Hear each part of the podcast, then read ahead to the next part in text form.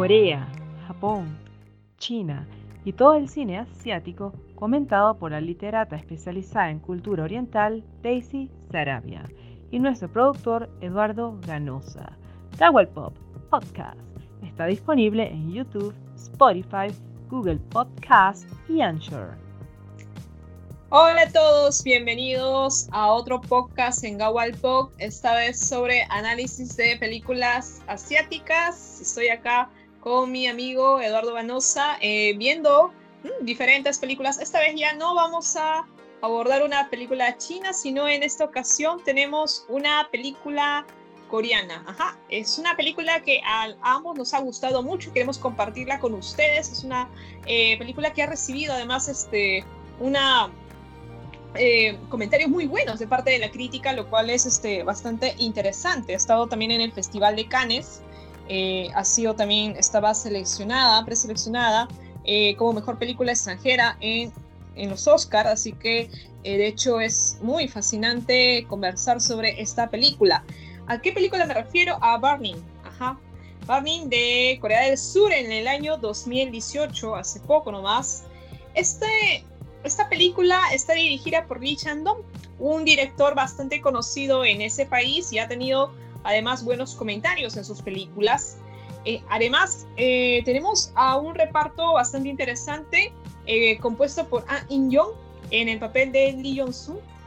También tenemos la presencia de Steven Yeun, que lo conocerán por The Walking Dead.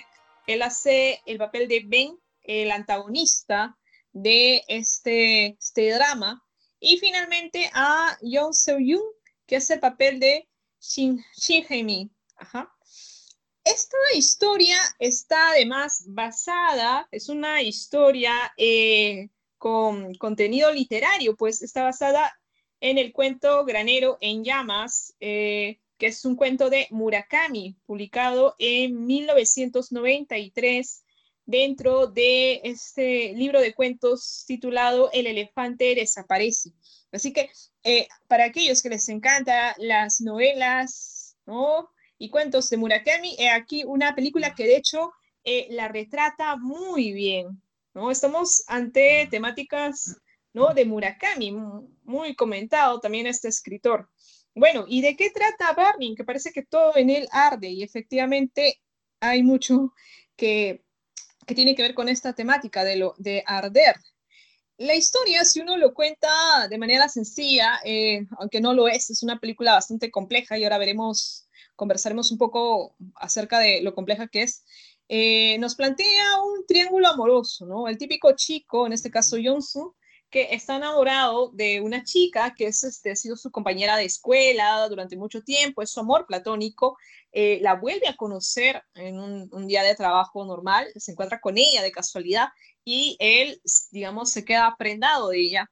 Ella se va en un viaje eh, por África y le dice que cuida a su gato, el gato, y él cuida a su gato y, y le espera pensando de alguna manera que a su regreso logren conectarse, ¿no? Es típica historia de amor, ¿no? En el cual este, hay esta sensación de, de encontrarse, de conectar. Pero cuando llega eh, del viaje, cuando llega del viaje a Corea, eh, Soo se da cuenta que eh, la protagonista, Hemi, eh, ha conocido ya a otra persona, que en este caso es Ben, este, este chico que es millonario, tan millonario como misterioso, una persona que de la cual eh, parece que ha robado el corazón de, la chica, ¿no? Y se convierte inmediatamente en el antagonista, en este chico eh, que es la competencia, digamos, de Yonsu. Eh, ben, no se sabe nada de él, más que es millonario, vive en la zona de Gangnam, una zona conocida en Corea por una zona de millonarios, muy exclusiva además. Y así se nos presenta entonces este triángulo amoroso en el cual dos hombres están luchando unos con otros hasta que finalmente de pronto Gemi desaparece totalmente de la escena.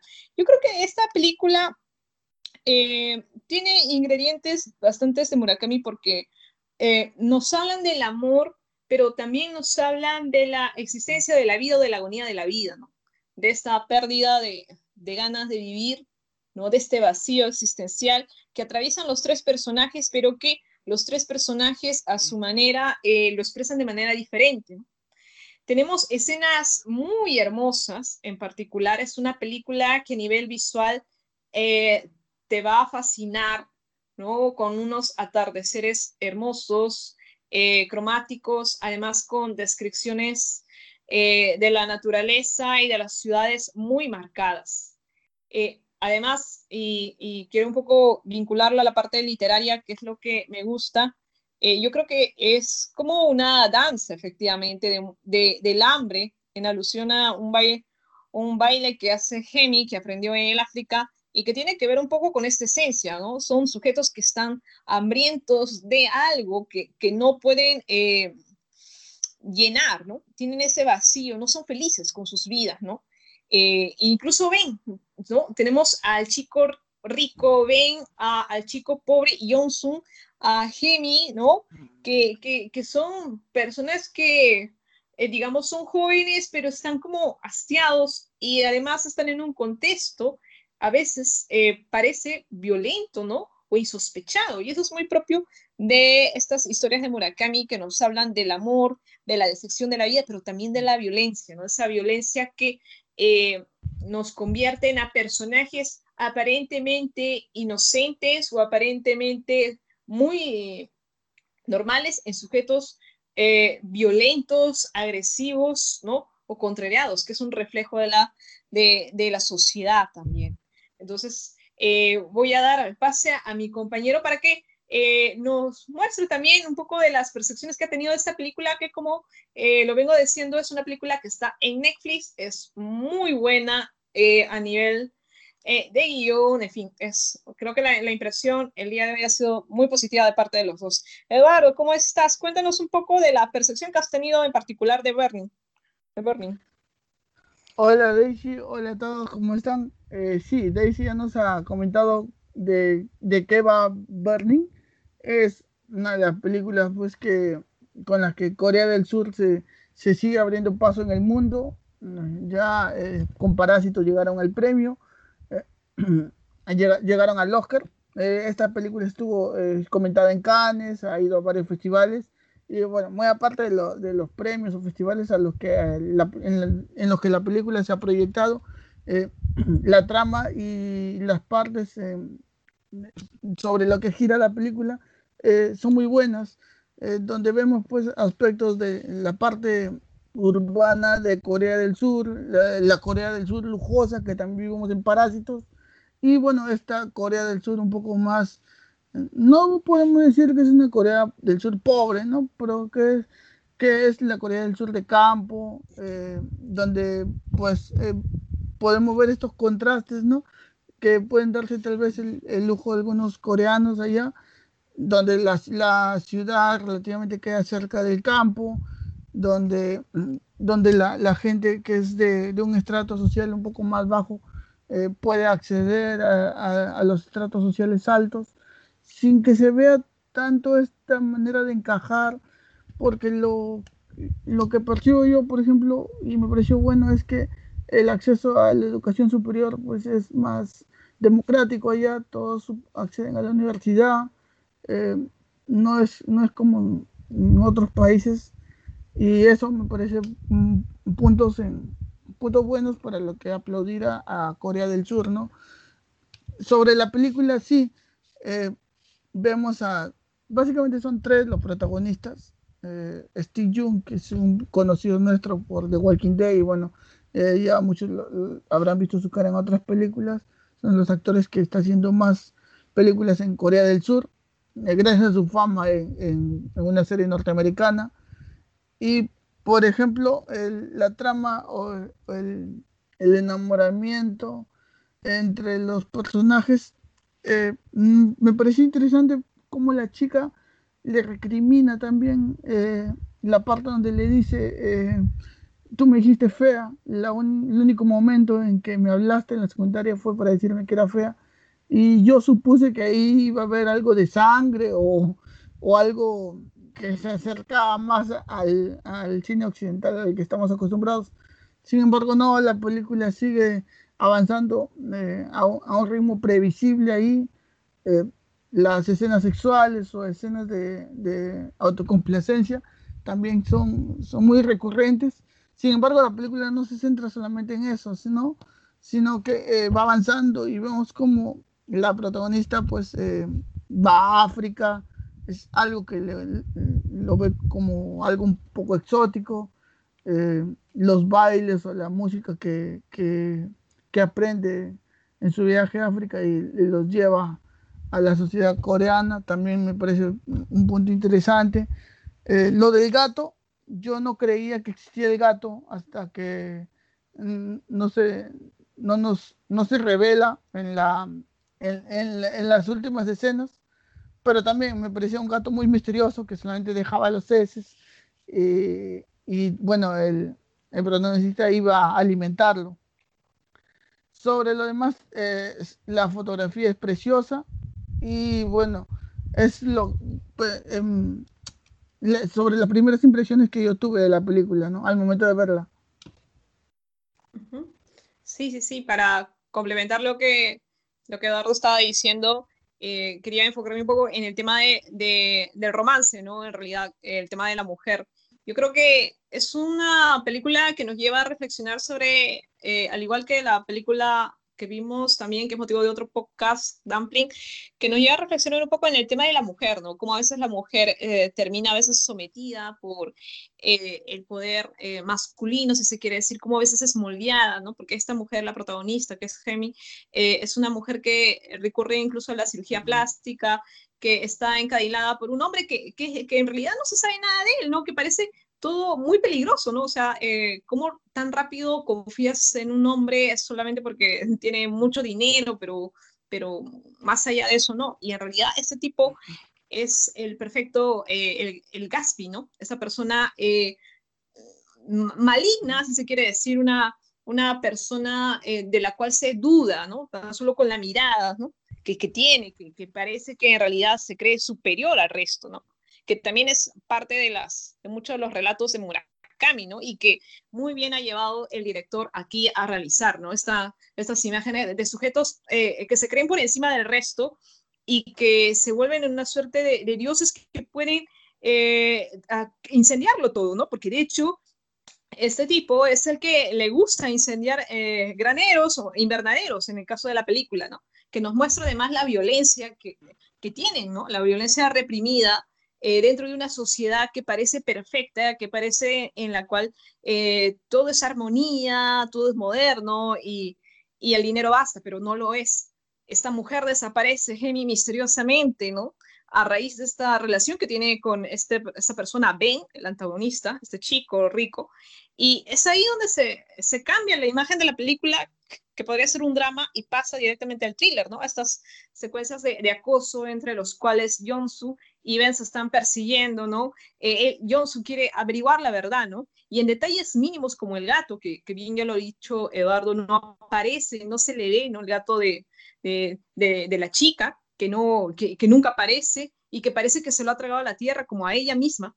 Eh, a veces uno dice, ¿no? El, espectador, personas que, que, ven la película, eh, dice, ¿dónde está? No? O sea, ¿dónde está? ¿Existió la, ¿Existió la chica en realidad o todo fue producto de la imaginación de Johnson? Entonces, e, esas, esas partes de la película en las cuales nos preguntamos a dónde van y, y, qué va a pasar al final, ¿no? O sea, cómo aparecerá ella eh, o todo será una suerte de obsesión de, de, de que en realidad imaginó a esta chica o que esta chica en realidad ya, o sea, ya no quiere saber nada, o conectaron alguna vez, no conectaron. Mm, el papel de la mujer en esta película es bastante interesante, ¿no? Esta idea a veces, eh, esta fragilidad que tienen ellas, ¿no? Eh, de tratar de encajar, ¿no? Mm. De tratar de encontrar esta felicidad en un hombre, pero que eh, no lo logra, ¿no? y es por otro lado esta suerte de violencia, el, acto de incendiar, ¿no? Como una acción de placer, ¿no? Este acto de agredir a alguien y no dejar huella, ¿no?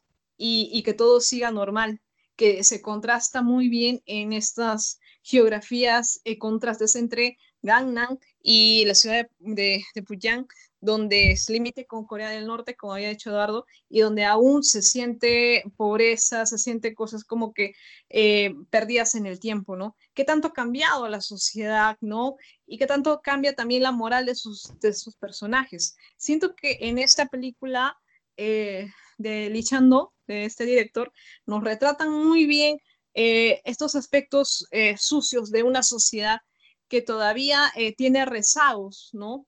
A nivel social, rezagos de la guerra, rezagos de generaciones, de padres violentos, de hijos que no saben qué hacer con sus vidas, ¿no?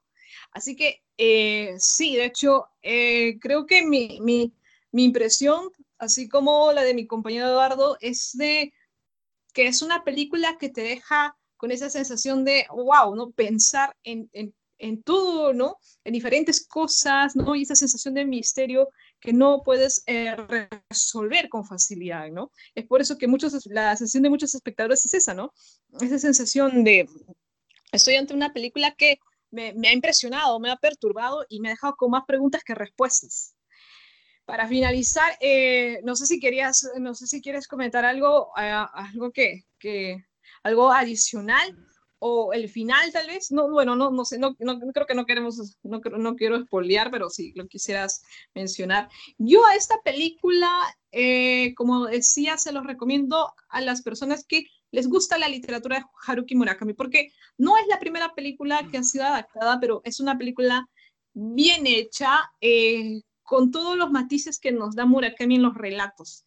Y qué, y qué genial es encontrar esto, esta destreza, esta manera de contar las historias, ¿no? Que te dejan a veces sin aire, ¿no? Una característica del de protagonista Jones es esta sensación de que les falta el aire y, siento eso, ¿no? Esa asfixia eh, por no soltar cosas, eh, por retener cosas que, que, a veces son negativas y perjudiciales para uno, ¿no? Un relato bien llevado a la pantalla grande y además en Corea, ¿no? Es muy, muy, curioso esto. Una de las productoras de esta peli, aparte de, de las productoras eh, de Corea, es NHK, así que ahí también ha habido ahí un seguimiento seguro y con el escritor, con la producción japonesa, Así que yo, yo la recomiendo totalmente para que se den una vuelta además. Y para quienes no conozcan a Haruki Murakami, la recomiendo porque eh, creo que es además la oportunidad para apreciar una buena película y si les, les gusta la idea, si les gusta la trama,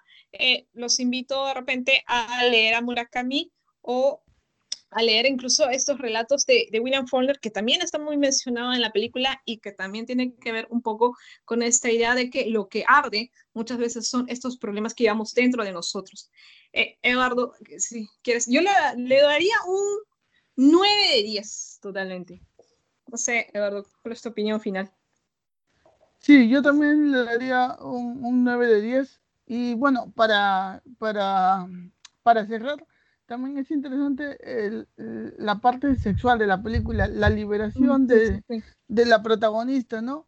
Eh, eh, Shin Jaemi eh, me parece me parece muy interesante, ¿no?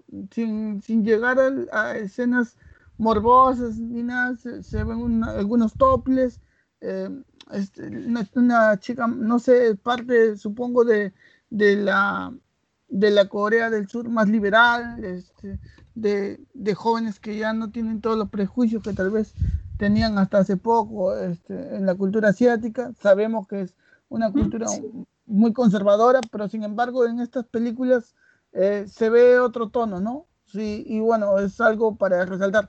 No lo digo, no, no lo digo de la parte este, morbosa ni, ni sexualizándola tanto, sino la manera en cómo se está representando la mujer en, en este tipo de cine. Es eh, como para cerrar. El final sí, este, véanlo y bueno, nos, nos, nos pueden comentar qué les parece, eh, porque es, es un, un, final abierto a interpretación, básicamente. Exacto, un final abierto. Mm. Sí, sí, sí. Hay una escena, bueno, no creo que no, pero este, cotejando lo que mi compañero decía, Vean muy bien esa escena del atardecer y la chica bailando en toples, ¿no? Eh, porque es muy artística, ¿no? Y claro, eso, eso, es lo que, eso, es lo que, voy. No es, no es una escena sexual netamente, ni, ni se quiere sexualizar eh, enteramente el cuerpo de la mujer ahí, sino que es una escena artística donde hay contrastes con el viento, el atardecer, el aire, o sea, todo, sí, sí. El, la música, o sea, todo eso se puede ver en una sola escena no es una escena eh, eh, sexual nada más. Exacto, sí, sí, sí. Muy bien, entonces, este, nada, los invitamos, está en Netflix, lo pueden ubicar. Eh, es una película del 2018, bastante reciente. Los invitamos a verla desde luego y que nos den sus comentarios si les gustó, qué les pareció. Nos vemos entonces en otra edición. saludos a todos y nos vemos próximamente con otro podcast de películas asiáticas. Un saludo.